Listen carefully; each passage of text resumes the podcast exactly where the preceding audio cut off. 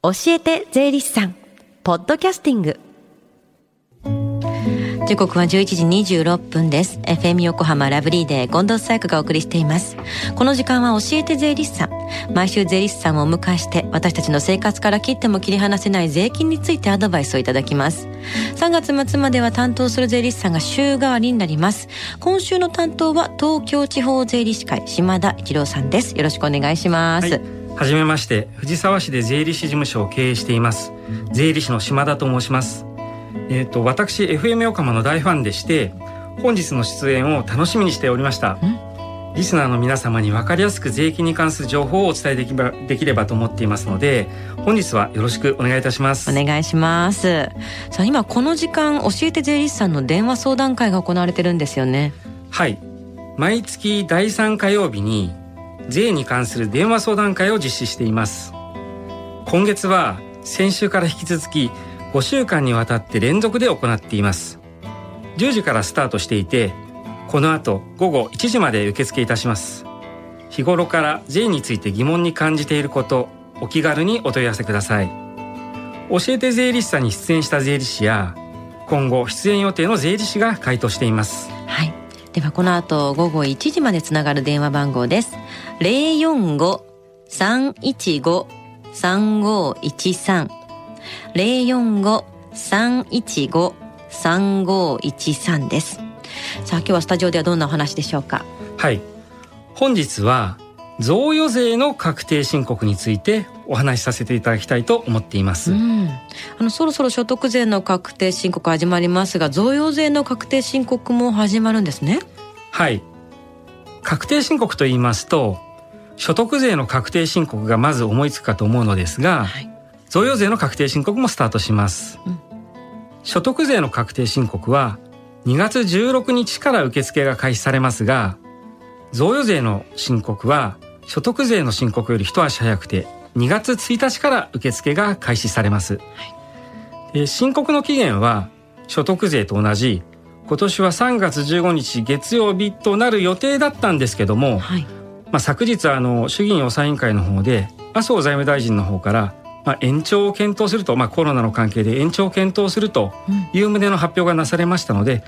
おそらくもう延長されることが、まあ、可能性が高いかと思います。うん去年も延長されてましたもんね。はい、さあでは、え贈与税の確定申告この番組でもこれまで何度か取り上げているテーマなんですけれども改めてどんな制度なのか教えてください。はい贈与税の申告確定申告は昨年1年間に現金や不動産などの贈与を受けた場合に必要となる申告のことです、はい、贈与税の計算方法は住宅取得資金の贈与や教育資金等の一括贈与を受けた場合は特別な制度があるのですが本日は原則的な贈与税の計算方法の歴年贈与課税に絞ってお話ししたいと思います歴年課税贈与なんですね、はい、これはどういうものですか？はい。歴年課税贈与とは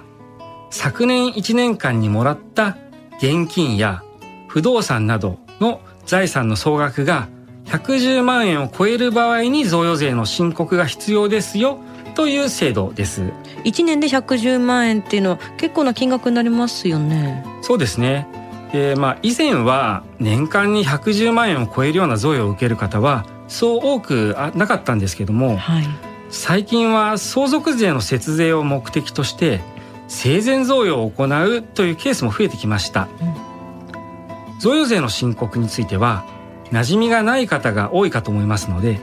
本日は申告に際しての注意点を3つお伝えしたいと思います。では1つ目からお願いします。はいまず1つ目として贈与税の対象となるのは現金だけではなく貴金属や宝石類、自動車、そして土地や建物などの不動産をもらった場合も贈与税の対象となるよということです。うんうん、不動産については親族間での名義変更、例えば相続税の生前対策として父親名義の不動産を子供名義に変更するようなケースもこれ贈与税の申告が必要となることに注意が必要です。親子間で名義変更することってありますよね。ちなみに現金の場合は贈与した金額すぐわかるけども、例えば土地の金額ってどうやったらわかるんですか？はい。贈与した時の土地の金額は、一般に路線価方式や倍率方式など、まあ、ちょっと難しい税務上の複雑なルールに従って算定する必要があります。はい今日ここで説明するにはちょっと時間が足りませんので割愛させていただきますが、はい、特に土地の金額の算定には時間がかかりますのでもし昨年中に土地などの不動産の名義を変更したという方がいらっしゃいましたら早めに税理士に相談することをお勧めいたします。土地の贈与があった方は早めに税理士さんに相談した方が良さそうですね。では2つ目の注意点を教えてください。はい。これは実際の税務相談であったことなのですが、先ほど110万円を超えた場合に贈与税の申告が必要ですよというふうな話をしましたが、はい、贈与した人の金額が110万円超なら贈与税がかかるということではなくて、もらう人が年間で110万円を超えていると、そのもらった人が贈与税の申告を行う必要があるよという点です。はあ例えばお孫さんがおばあさんおばあ様とおじい様からそれぞれ100万円ずつ贈与を受けたというケースの場合、うん、合計で200万円そのお孫さんがもらったということになりますのでお孫さんが贈与税の申告を行う必要があります。なるほど。それぞれは110万超えてないけどもらう側の金額は110万円超えてるかどうかで申告の必要があるか判断する、はい、ってことですよね。そうですね。はい。では3つ目の注意点は？はい3つ目の注意点は贈与税の申告というよりも贈与という行為そのものについてです、はい、贈与とは民法549条に規定されていましてあげるよはいもらうよという双方の意思表示があって初めて成立します、うん、相続税の生前対策として子供や孫名義の口座に勝手に入金しているような場合やその預金通帳を実質的に贈与した人が管理しているような場合、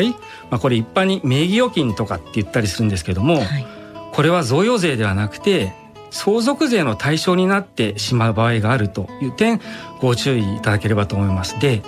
この贈与契約って結構あの同族会社のオーナー様でも甘く見てらっしゃる方がいらっしゃって後のね税務調査で問題になるケースもありますので、はい、ぜひ事前にね税理士に相談していただければと思います。ここはきっちりしておかなきゃですね、はい、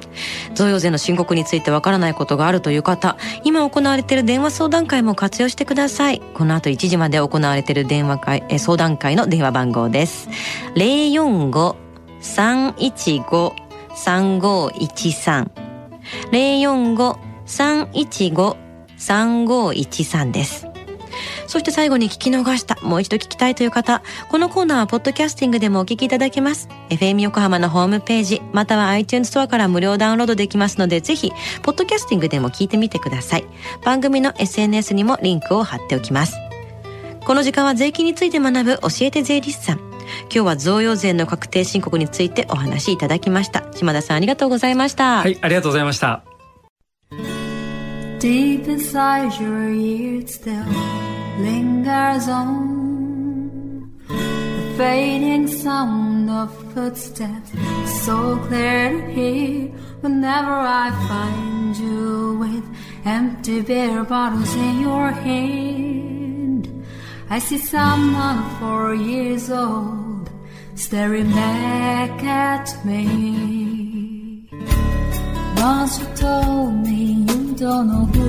you are there are pieces of you lost somewhere along the way. You've been searching hopelessly in a wrong place.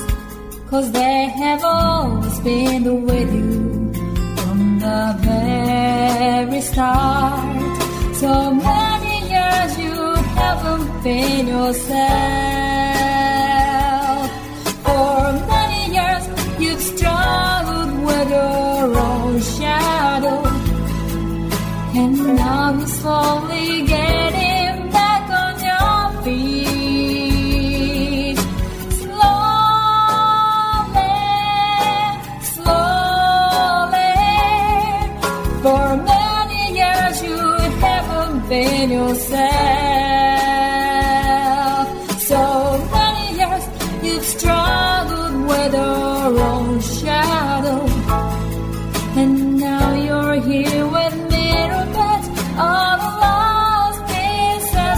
another.